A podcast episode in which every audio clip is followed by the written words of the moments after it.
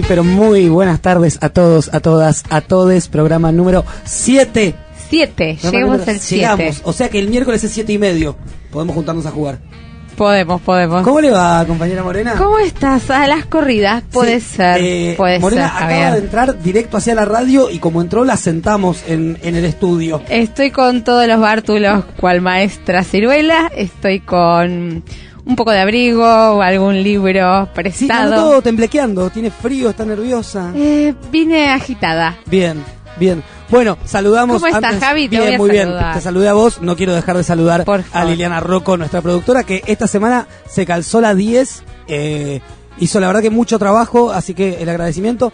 Y hay que y hay que nombrar, no hay que dejar de nombrar que hoy 7 de junio es el día de la periodista. Acá tenemos un mural hermoso de Rodolfo Walsh, no podemos dejar de mencionar el día, saludar a todos nuestros nuestros compañeros periodistas, mandarles un gran saludo combativo sobre todo. Un especial saludo a nuestro periodista amiga de la casa, Nico Lantos, que siempre lo tenemos ahí en el teléfono para aclararnos el panorama, así que para él también un abrazo grande y para obviamente todo el resto de periodistas y periodistas. Está bien. Periodistas y en el periodistas.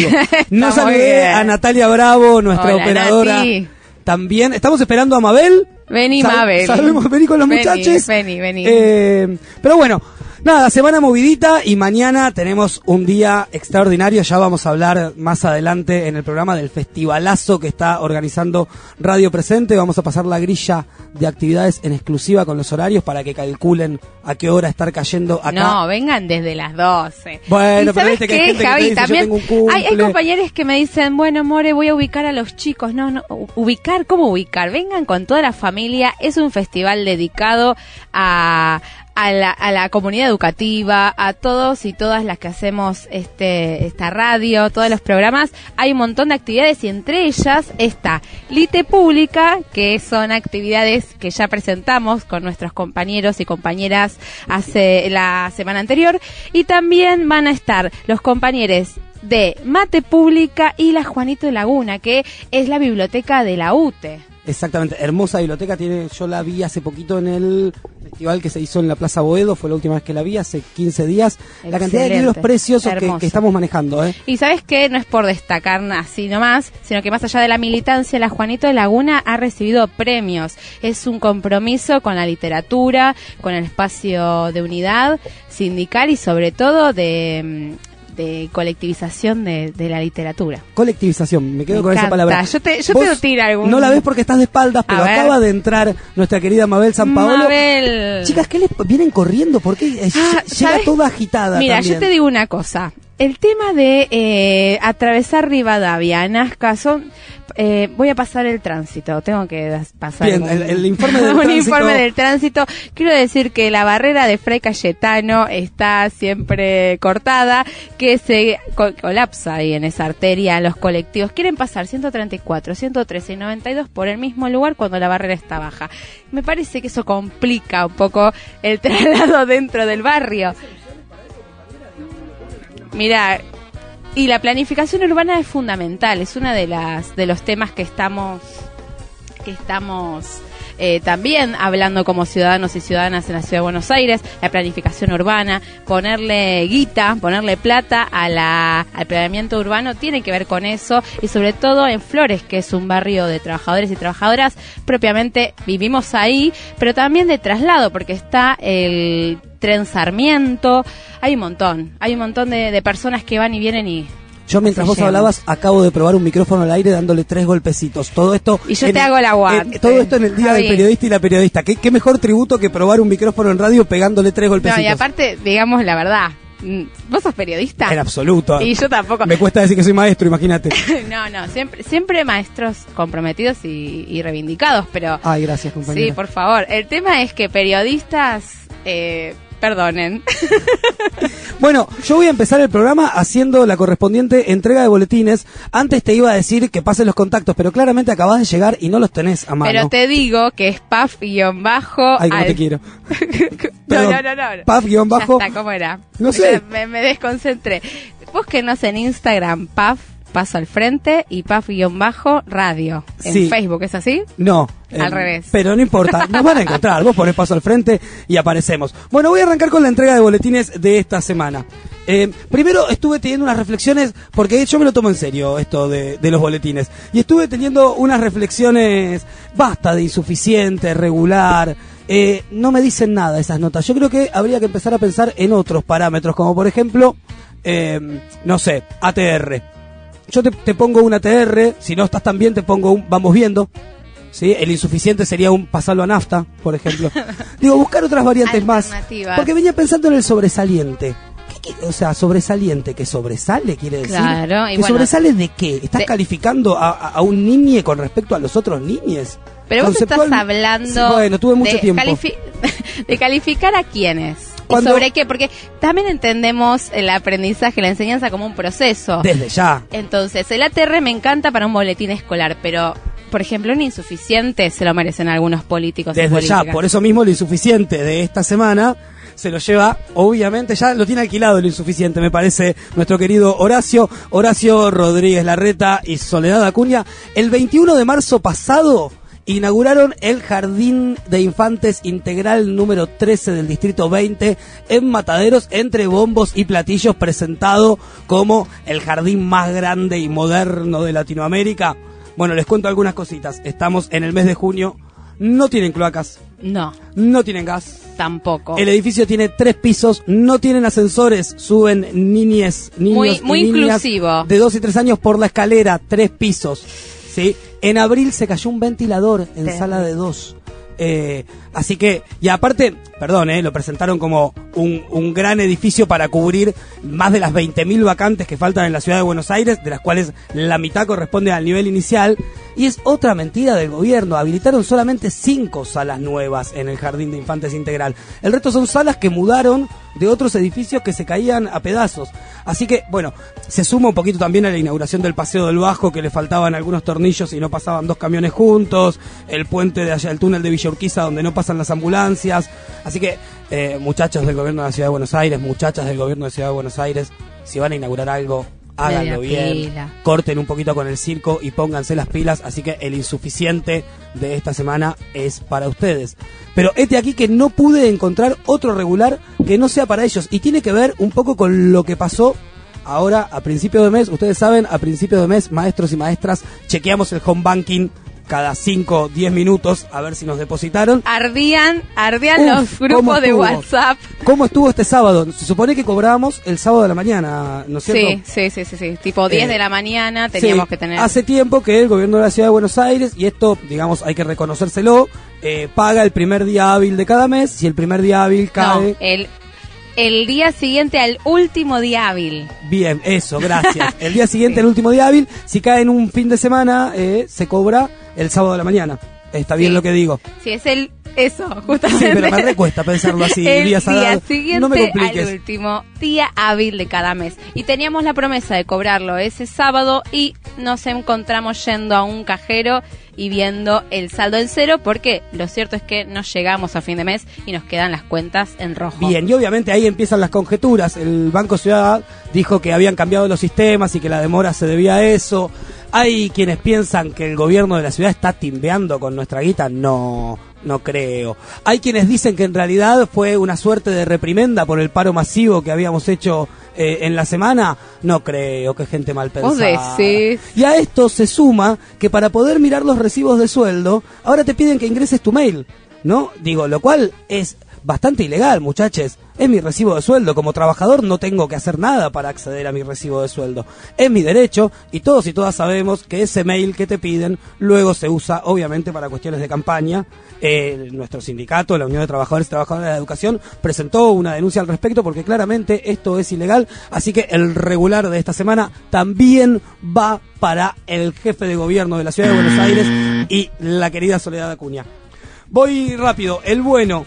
El bueno es también una conquista de nuestro sindicato y tiene que ver con la resolución 3522. ¿Qué hace la resolución 3522? Habilita a que estudiantes avanzados y avanzadas de las carreras docentes puedan cubrir cargos entrando en los listados de emergencia. ¿Es una buena noticia? sí, digamos que es una buena noticia porque no deja a, a los pibes y a las pibas sin maestros. ¿Es lo ideal? No, muchachos, muchachas, lo ideal no es eso. Lo ideal es que en las aulas estén maestros y maestras recibidas y que la gente quiera ser maestro y maestra porque tienen condiciones de trabajo dignas, porque el salario acompaña. Digo, si estamos yendo a buscar estudiantes que no terminaron la carrera es porque algo estamos haciendo mal. Así que bueno, como paliativo para que los pibes y las pibas tengan docentes es una buena noticia. Me cuesta celebrarla porque tampoco debería ser así esto. Voy al muy bueno. El muy bueno de esta semana, todo deportivo, lo seleccioné. Tenemos dos eventos deportivos Bien. que ameritan el muy bueno. Perfecto. El primero, los halcones. ¿Quiénes son los halcones? La selección argentina de futsal de muchachos con síndrome de Down. Y digo muchachos porque no es mixto, así que son solamente varones. Los chicos salieron subcampeones del Mundial de Futsal perdiendo, sí, perdiendo la final contra el local, contra Brasil en San Pablo, 7 a 5. Yo lo vi el partido, partidazo. Tienen un lema que me encanta, amor, escuchate esto. A ver, quiero escucharlo. Nunca perdemos, ganamos o aprendemos. No, Es muy lo bello. quiero. Es muy bello. Quiero una Es- remera con eso. Es un poco bielcista el, el concepto, porque Bielsa dice que se aprende más en la derrota que en la victoria, así que acompaña esa filosofía. El muy bueno es para los halcones entonces y para nuestro seleccionado de fútbol femenino que debuta en el Mundial de Francia y me pone muy contento. No solamente eso, sino que aparte están teniendo visibilidad mediática. Las páginas de deportes que yo sigo están cubriendo el mundial. Las chicas salen en todos lados. Así que bienvenidos sean las mujeres en el fútbol. El muy bueno de esta semana es para ellos y el sobresaliente Morena Díaz Haddad. Voy a dejar que le pongas vos. Bueno, el sobresaliente se lo dedicamos, se lo escribimos con resaltador. Es para las pibas y los y todas las personas comprometidas que estuvieron marchando, reivindicando eh, los derechos hacia las mujeres, los derechos para todos y todas, para todes, y sobre todo con la exigencia plena y sin olvidarla en ningún momento y reafirmándola el 3 de junio, el ni una menos. El ni una menos es la bandera que tiene un sobresaliente, el ni una menos es la consigna que toman las pibas que les damos un 10. Un 10 por seguir luchándola. La verdad es que si- seguimos viendo los pañuelos verdes. Sí, Las aparte, pibas perdón, siguen eh, voy a, habían estado grito. la semana anterior copando el Congreso cuando se presentaba la ley y a la semana siguiente uno dice, bueno, esto va a mermar un poco, a lo mejor. No, Para nada, la misma para nada. cantidad de pibas, así que atraviesa atraviesa un montón de fronteras y unifica unifica una voz unísona que es el ni una piba menos por femicidios y por violencia patriarcal. Muy bien. Bueno, dicho esto, entregamos los boletines de esta semana y acá mi productora del otro lado une sus dedos índices y me hace señal de ganchito que quiere decir que tenemos una llamada telefónica. Vamos a hablar en este primer bloque con Graciela Galazo. Graciela, ¿nos estás escuchando? Hola, sí, ¿cómo están? Buenas tardes. Hola, buenas tardes. ¿Qué decís, Graciela? Graciela Galazo es referente del Distrito Escolar 8, ¿es así? De la Escuela 11 del octavo. sí. Exactamente, de la escuela 11 del octavo. Y llamamos a hablar, Graciela, te contamos. Nosotros somos un programa de maestros y maestras del Distrito 12. Y creo que fue en nuestro primer programa, es decir, hace un mes y medio, estuvimos hablando con una mamá de la escuela Souribes de acá de nuestro distrito porque tenían una invasión de, de ratas. Y nosotros medio ah, en tono de humor decíamos que, bueno, evidentemente las ratas pidieron el traslado porque ahora están llegando al Distrito octavo. ¿Cómo es eso? Exacto. Sí, eh, nosotros estamos desde febrero con este tema, pero sin mayor importancia, hasta que, bueno, hace 20 días se visualizó a la entrada a clases en la dirección y ahí empezamos a, empezó la, la dirección a mandar las alertas con poca respuesta del gobierno de la ciudad y hace una semana y media que estamos sin clases. Una semana y media sin clases. Sí, la semana pasada, bueno, el miércoles fue el paro, el jueves sin clase, el viernes igual no iban a tener porque teníamos la EMI, Mm. pero bueno, y toda esta semana no tuvimos clase. Graciela, ¿y quién toma la decisión de que no haya clases?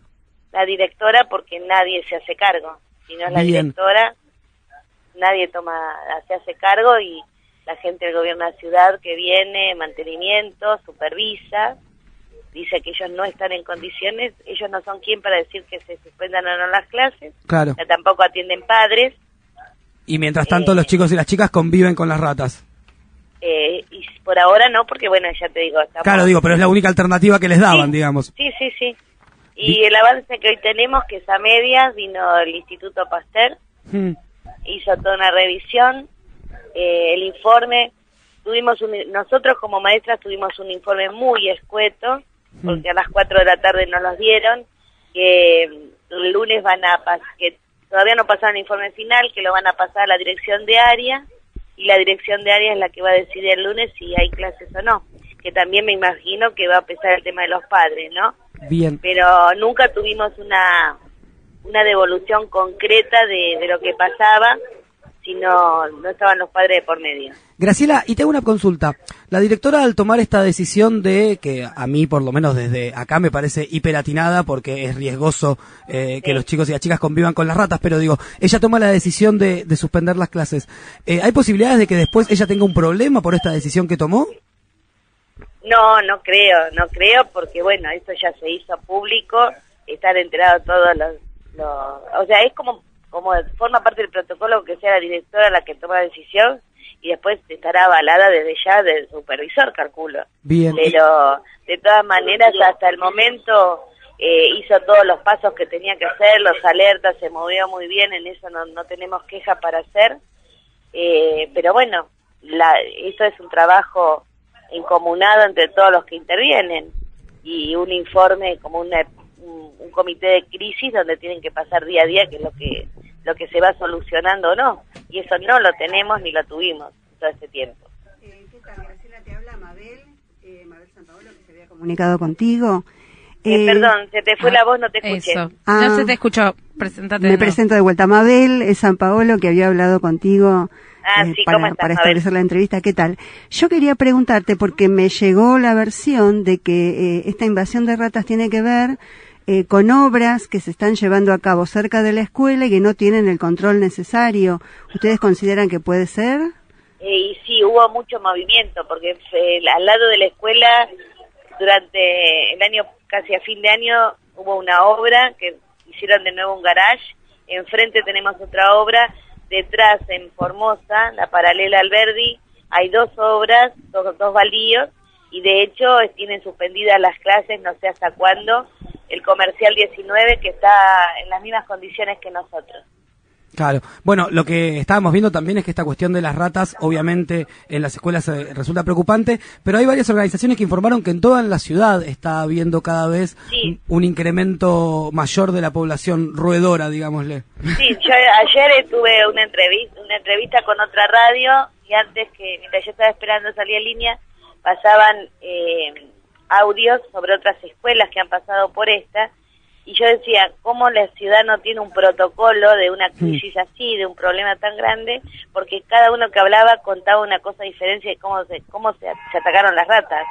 Sí, Entonces digo, si es un colegio, dos colegios, tres colegios, bueno, entonces veamos cómo cada cuando surge este problema, primero, bueno, tendrían que trabajar sobre la ciudad, ¿verdad? Que no, no haya ratas. Exacto. Pero en segundo lugar, si no se puede combatir, como dicen, entonces, bueno, actuemos de tal manera que fue la que fue dando resultado en cada una de las escuelas, pero no hay hoy un protocolo de eso, no, existe. Lo que estamos pensando acá es que lamentablemente esto de que se le da más importancia a que haya obras sin ningún control, no la ciudad como una gran inmobiliaria de parte de la reta y este la educación pública como en último lugar. Así que bueno, vamos a seguir en contacto, Graciela, este es un problema grave.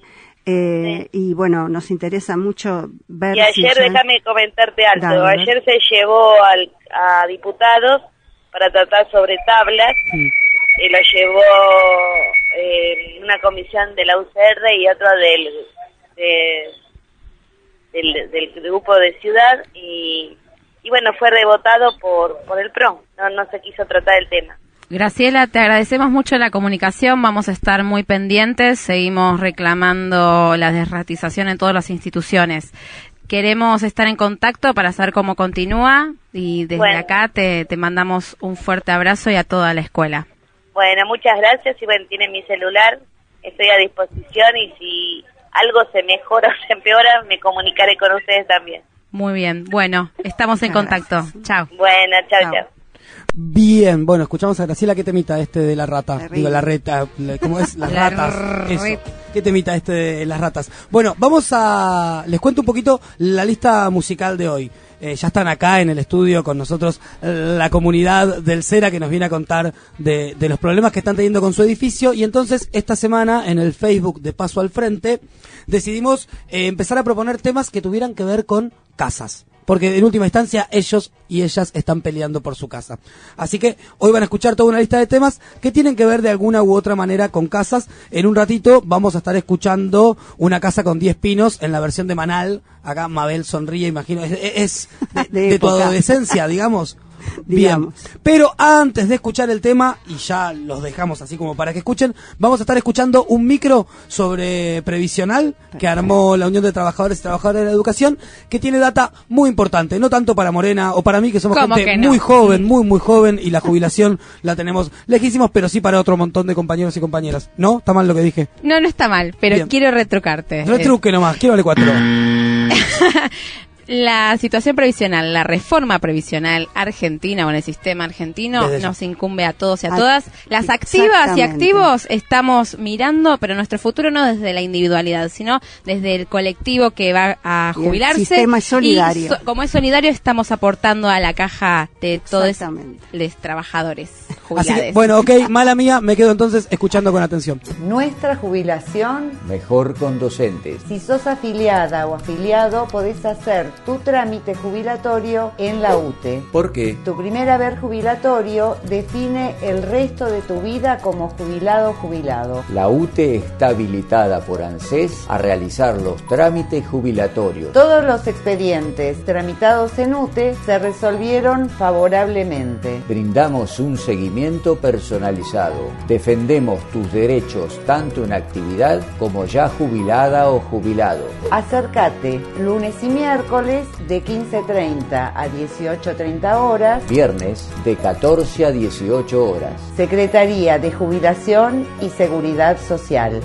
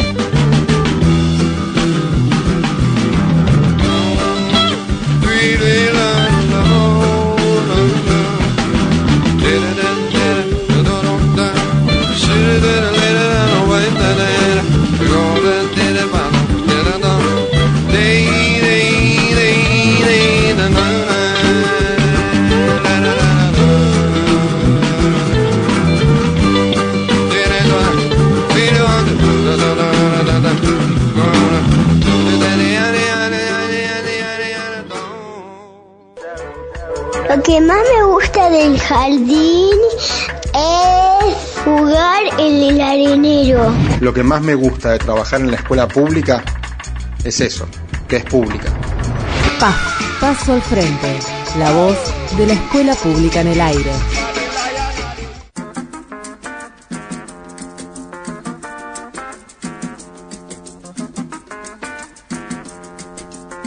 Seguimos entonces en Paso al Frente del programa de los maestros y maestras del Distrito 12. Me dijo la productora, mientras ustedes escuchaban el tema, que el audio que, que salió de previsional al principio salió un poco cortado por un problema que hubo con un cable y que si quieren escuchar la primera parte ya está subida al Instagram donde la pueden escuchar nuevamente. Reitero, ahora sí, los contactos para comunicarse con nosotros nos encuentran en Facebook como Paso al Frente. Es como una persona, es medio como una trampa que hizo la productora. Somos Paso al Frente, es como el apellido es al frente.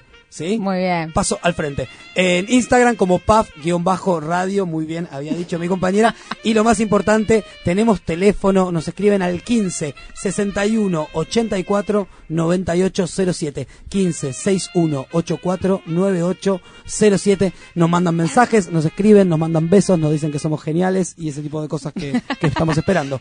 sí, Eh, sí. Bien, ya tenemos el piso lleno de gente. More, ¿con quién estamos? es- mira, estamos con la presencia de... Eh, estaba Nina Espinosa, que es docente del CERA, del CERA 1, cuando lo queremos nombrar es el de Bulnes y Rivadavia. Y Cecilia Pauls, ¿está bien nombrado Pauls? que ella es docente también, pero viene en representación de las familias del CERA. ¿Cómo andan? Bienvenidas. Todo bien, gracias.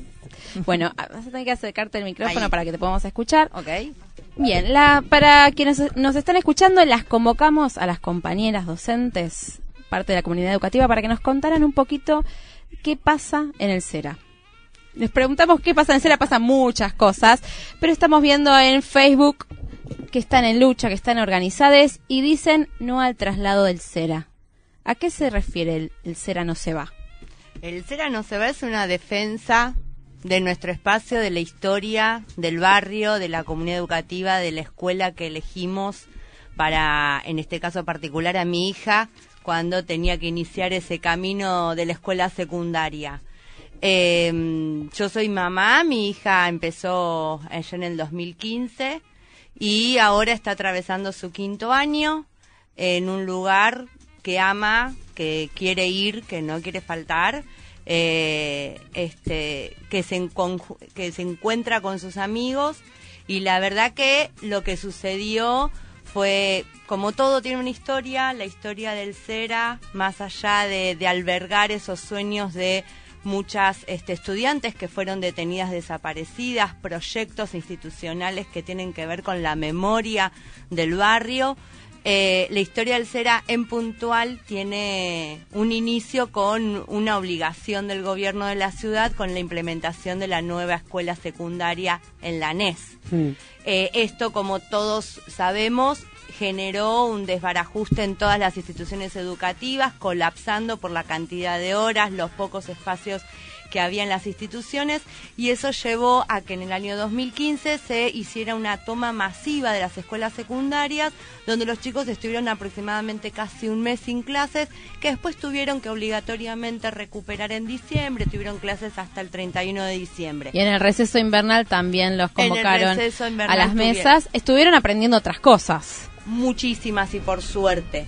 como la comunidad del CERA estuvo aprendiendo durante un mes absolutamente vertiginoso por un capricho de, de la ministra de, Educación, de que como el CERA ellos no previeron que el ser iba a quedar chico, Mm. ellos no previeron que esto iba a suceder, aunque los, las familias, se lo dijimos, en el Tribunal Superior de Justicia, tenemos una causa del año 2015 con una sanción judicial, donde le dice al gobierno que el espacio del cerámica necesita ser ampliado, modificado y puesto en condiciones por la situación de inseguridad que tiene el edificio. Chicas, perdón, yo que siempre soy el que menos sabe acá de todas las cosas, hago las preguntas más básicas. El Cera, ¿cuántos años hace que funciona en ese edificio? Bueno, esto puedo 70. contarte yo, que soy también exalumna de la escuela. Bien. Sí, eh, hace casi 80 años, porque en abril del año próximo eh, se cumplen los 80 años de existencia dentro del barrio y es el primer, la primera escuela que tuvo nuestro país. Sí, no es la primera escuela de la capital, sino es la primera Del escuela país. del país, fundada por Fernando Arranz. Al Escuela que- de cerámica. De cerámica. era otra pregunta, ¿es Exclusivamente. una escuela media con Con especialización, especialización, en cerámica. exacto, O sea, artística y con cinco especialización años. de cerámica. Pero hay Cinco algo más. años, bachiller, Eso y mismo. hay otros trayectos. Está el técnico en cerámica artística, que son tres años, y los auxiliares, que tenemos auxiliar de cerámica, con especialidades, Mm. tenemos auxiliar en vitro, y tenemos auxiliar en esmaltado sobre metal, que esos duran dos Y años. esos son carreras terciarias, digamos. No, no son carreras terciarias, pertenecen a la media, pertenecen a la media, pero la formación realmente es muy, muy, pero muy buena. Y eso Casi como si fuese un terciario. ¿Las chiques lo, lo cursan una vez terminada la secundaria o es en simultáneo? A, eh, a partir de el tercer año aprobado, o sea, en cuarto año, ellos podrían hacer paralelamente el técnico o podrían entrar a cualquier auxiliar. Bien. La escuela fue creada por Fernando Arranz con una visión de oficio, de eh, poder generar espacios de trabajo, de, de comunicación también entre adultos y, eh, y jóvenes, porque en un principio lo que creó Arranz fue el técnico, Mm. no había bachiller, era una escuela técnica, eh, casi como un industrial, y después fue eh, como creciendo o transformándose en lo que nosotros tenemos ahora, que es por un lado el bachiller, el- es un trayecto, el- los técnicos y los auxiliares por el otro. Pero que no, esto no significa que no están articulados. Bien. Al revés, también la escuela lo que genera como su contrato pedagógico es este espacio de poder encontrarse los adultos con los jóvenes y convivir en ese medio. Así como también eh, es una escuela de todas las artísticas, la única que trabaja de manera articulada con las materias tradicionales, por decir algo así, ¿no? Matemática, historia, geografía y taller. O sea, eh, por ejemplo, tienen cinco horas de taller y después salen y tienen francés. Claro. Eh, y no no es que están a contraturno entonces todo se va articulando y se va generando se van generando proyectos muy interesantes que eh, bueno terminan siendo también plasmados dentro de la escuela como dijo Ceci tenemos cuatro detenidas desaparecidas de ellos tenemos cuatro murales dentro de la escuela eh, tenemos murales también en homenaje a la historia de nuestra escuela, porque tenemos bastante historia en nuestra escuela, en el barrio. Eh, en un principio fue una- un espacio de carruajes, ¿sí? Eh, que sobre todo eran carruajes de, que venían del abasto, ¿sí? Y algunos fúnebres. Y por otro lado también eh, tenemos la historia de que fue eh, fueron los estudios Sonofilm. Ah, Sí, y se filmó la segunda película eh, sonora de nuestro país, que fue Amalia, la cual también tiene un mural dentro de la escuela en homenaje a eso.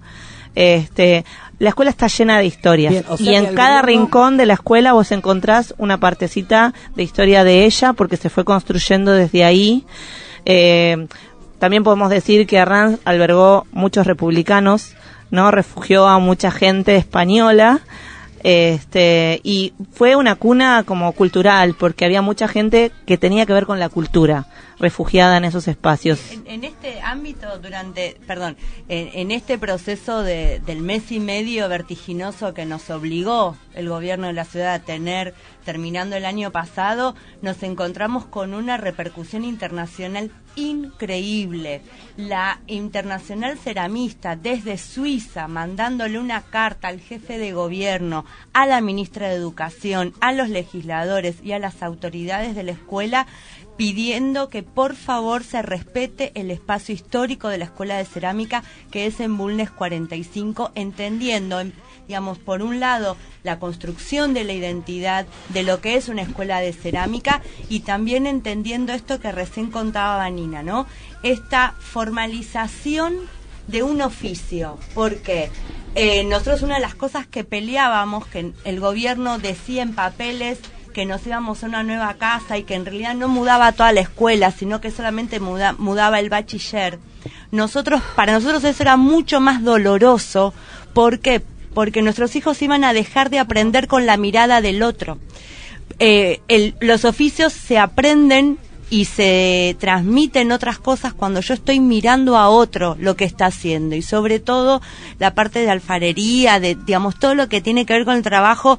Y estos pibes se lo iban a perder por un capricho. Y como yo muchas veces dije, nuestros hijos no son muñequitos de Playmobil en un, en un tablero donde los pongo los saco, sino que eh, en una edad tan compleja como es la adolescencia, sacarle su lugar de pertenencia arbitrariamente, la verdad que eh, nos dejaba con adel- teniendo adelante a alguien que no podemos decir otra cosa que no sea insensible y arbitrario. Así que este eso nos unió muchísimo como comunidad.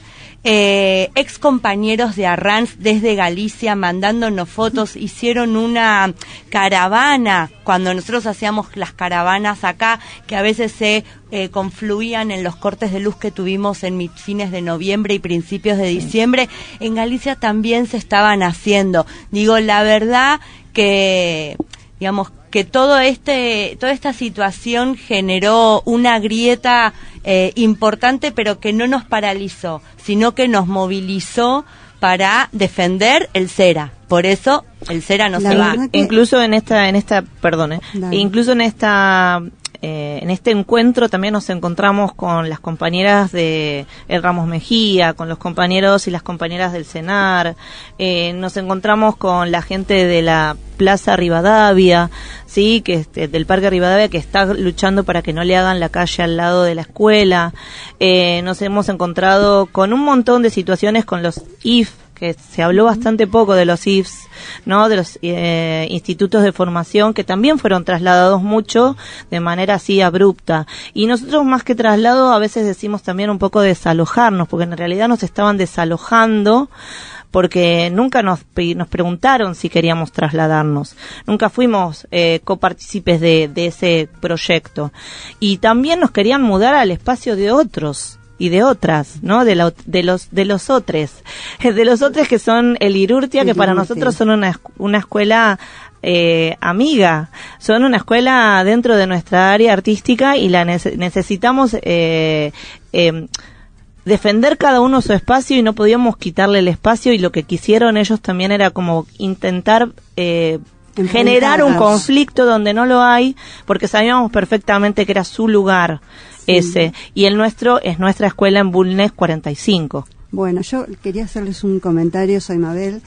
Eh, la verdad que es eh, impresionante escucharlas, eh, ¿no? Eh, la lucha les sale, chicas, por, por sus bocas, sale por sus poros, es este, sin duda van a, a poder triunfar.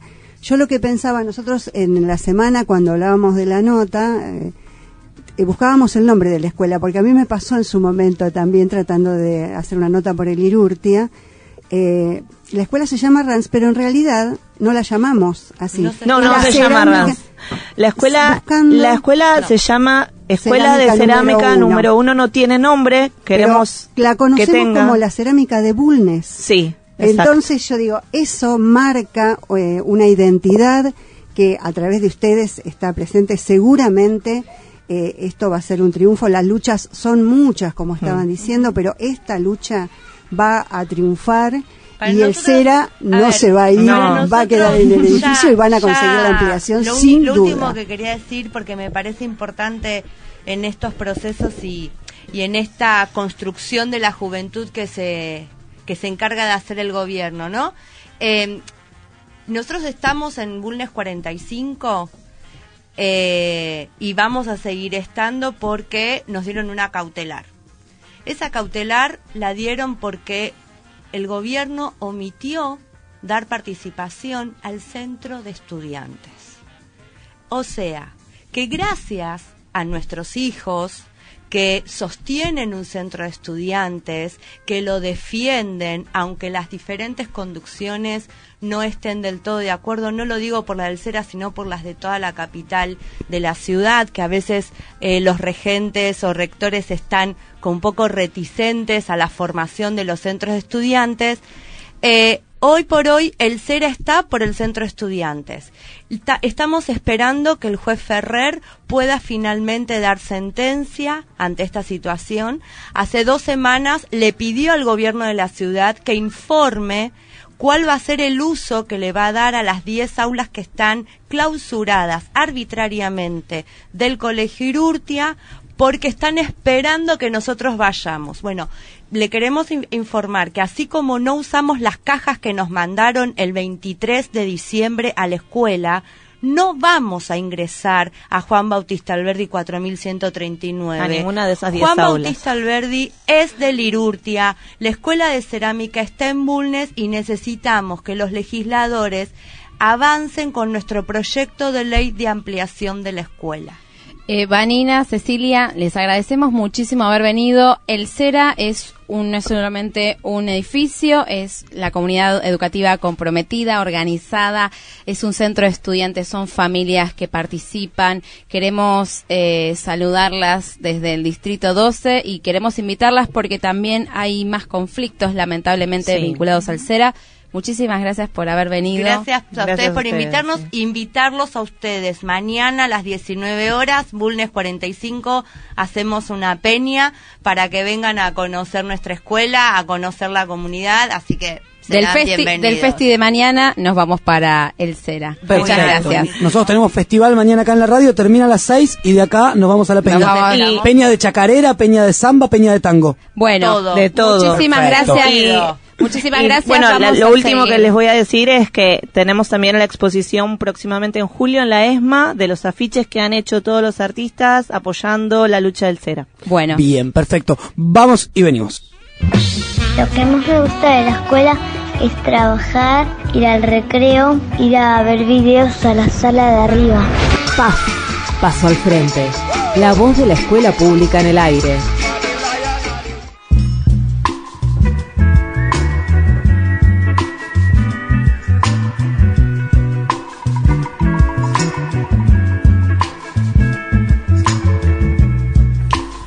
Estamos todos moviéndonos en el estudio porque se nos desactivaron los micrófonos. el juego de la Sí, silla. el juego de la silla. Arranqué diciendo que seguimos entonces en el programa número 7 de Paso al Frente y que tenemos ahora una llamada telefónica que va a presentar Mabel. ¿Es así? Vamos a hablar ahora con Leticia Huidobro, eh, que es conducción del CFP 24 de Morón y Artigas, una institución muy particular de nuestro distrito. Eh, Leticia, eh, a ver, voy a buscar el cargo que tiene porque ya me lo olvidé, jefa general de talleres, así que eh, la escuchamos. Leti, ¿estás en el aire? Sí, hola Mabel, ¿cómo estás? ¿Qué tal, ¿Qué Leticia? Bueno, acá no, lamentamos este que, que nos queda poco tiempo, pero yo quiero Bueno. que le cuentes brevemente a los Sí. oyentes de PAF eh, qué es un centro de formación profesional y cuál es este digamos la propuesta del CFP 24 y después que nos hagas algunas invitaciones de actividades regrosas que tienen para esta semana. Bueno, mira Mabel, este mm, hace bastantes años que formó parte de la formación profesional y te digo que, mm, que bueno, nos dedicamos a la formación para el trabajo. Eh, una formación para el trabajo que integre, una formación para el trabajo que incluya este, que incluya los saberes previos de todas aquellas personas que, que se acercan a poder perfeccionarse en un oficio. Y, y bueno, con todo ese bagaje que traen y con lo que adquieren mientras este, se van formando, bueno, este, logran poder tener una cajita de herramientas más intensa para poder salir al mundo del trabajo. Em, nuestro centro eh, funciona de 8 a 22 y solamente eh, se dedica a la formación profesional. Tenemos ocho áreas en funcionamiento y más de 87 cursos y o módulos este, en, el, en las áreas de gastronomía, estética, comunicación, idiomas, construcciones, diseño. Este, y bueno, eh, es particular, una de las características que, que lo destaca es que aquellas personas que vienen a la escuela para, para poder aprender, este, bueno, nosotros les, les damos todos los materiales, este, porque gracias a la realización de eventos y al bono contribución, este, logramos de que todos los estudiantes tengan acceso a una formación de calidad. Y contanos que, que eso lo van a mostrar, qué día. Porque claro, eso es lo este, re para-. Para que todos aquellos que se quieran acercar y conocer de qué manera trabajamos, los invitamos el día 13 de junio a la Noche de los Oficios a partir de las 18 horas hasta las 22, 23, en donde van a ver que va a haber, es como una feria, una muestra activa, una muestra dinámica. Los cursos van a estar en funcionamiento, digamos, como si se estuviera dictando la clase. Este, y van a ver que eh, va a haber distintos cruces que se están planificando. Por ejemplo, el curso de edición de video con peluquería, el curso de gastronomía con maquillaje, con serigrafía. Eh, ser Excelente, es, es interesante porque- difícil, difícil de contar. A mí me parece que tenemos que eh, comprometer a todos quienes nos escuchan que se Sí. acerquen el jueves desde las 18 a Morón y Artigas y, y van a Sí, ver sí, en acción el. CFP 24. El CFP24 in situ en acción. En ese momento van a poder eh, palpar este, cómo se aprende en formación profesional. ¿Cómo se aprende? La formación profesional es aprender haciendo, no es de otra manera. Sin duda. Eh, Te vamos a tener que invitar otro día con más tiempo Bueno. para que vengas acá al estudio a contarnos porque la verdad que la Dale. experiencia lo merece. Dale, dale. Y volvemos Buenísimo. a invitar a todos para el jueves a las 18, Morón y Artigas. Sí. Así que, Leticia. De paso, déjame decir otro avisito. Sí. Mañana, sábado, La segundo milonga. sábado de mes, está la Milonga de Artigas. A partir de las ocho y media, clase de tango. Qué día que vamos a tener 10 mañana, ¿eh? Terrible la agenda. y a las 10 empieza la Milonga. Bueno, perfecto. Entonces Buenísimo. venimos al festival en la radio. Después de acá nos vamos al Cera y después a la Milonga. Bueno, buenísimo. Ya tenemos Muchas gracias. Chao, muchísimas gracias, Leti. Chao, Leti, muchas gracias.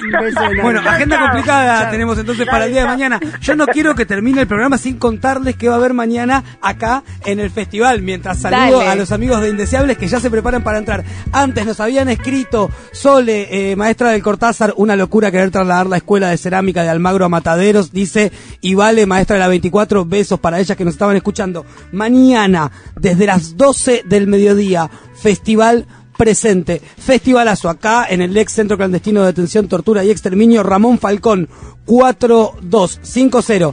Arrancamos a la una, Nadia Larcher. Vengan a escuchar a Nadia Larcher porque la rompe toda. Es la voz del folclore de este momento. Tenemos los amigos y amigas. La productora me apura, lo voy a decir Dale, bien dale, rápido. dale. Presten atención. Mate Pública, Lite Pública, viene a la Biblioteca Juanito Laguna. Tenemos Celina Varela, tenemos Los Tambores No Callan, otra alta banda. Tenemos Mujer Trova, que no las escuché pero las quiero escuchar. Tenemos El Metejón de mi vida, Andando Descalzo y cierra Arbolito, esta vez en la voz de Ezequiel Jusid, No me lo pierdo. en una versión acústica. Increíbles sorteos. ¿Estuve bien? Dale, Gracias, dale, dale. Liliana. No nos queda nada más, nos vamos a despedir escuchando, eh, nos vamos a quedar escuchando un microrelato de Camila Berguier, profe de media de acá del distrito. No tengo nada más para decir, Mirá, Morena, quiero ir a Tomen descansar. nuestros- nuestras palabras, reproduzcan esta información y háganla circular hasta el viernes que viene. Poemas y microrrelatos en Paso al Frente, perfumando el aire de las aulas y las calles. No para que todos sean artistas, sino para que nadie sea esclavo. Sin repetir y sin soplar, distintas cosas que las personas que no nos conocen piensan al ver una travesti. Tiempo, que es un hombre disfrazado de mujer, que seguro que cobra, que seguro lo hace gratis, que pobre, nadie la quiere, que no puede querer a nadie, que solo se droga, que vende drogas, que es peligrosa, que está en peligro. Tiempo. ¿Cómo se combate esa ignorancia, queridos y queridas crianzas? Metidas en el medio, en el medio de las charlas, de las decisiones, de los juegos, de los trabajos, de la calle, del barrio, de las familias, metidas en el medio. Cuanto más te ven, más te conocen. Y si no te conocen, piensan repetido y soplando. Fin del juego. Este cuento se llama Jueguito. Es de la escritora y música Susie Shock. Mi nombre es Camila Berrier, soy docente de la escuela pública y la defiendo a muerte.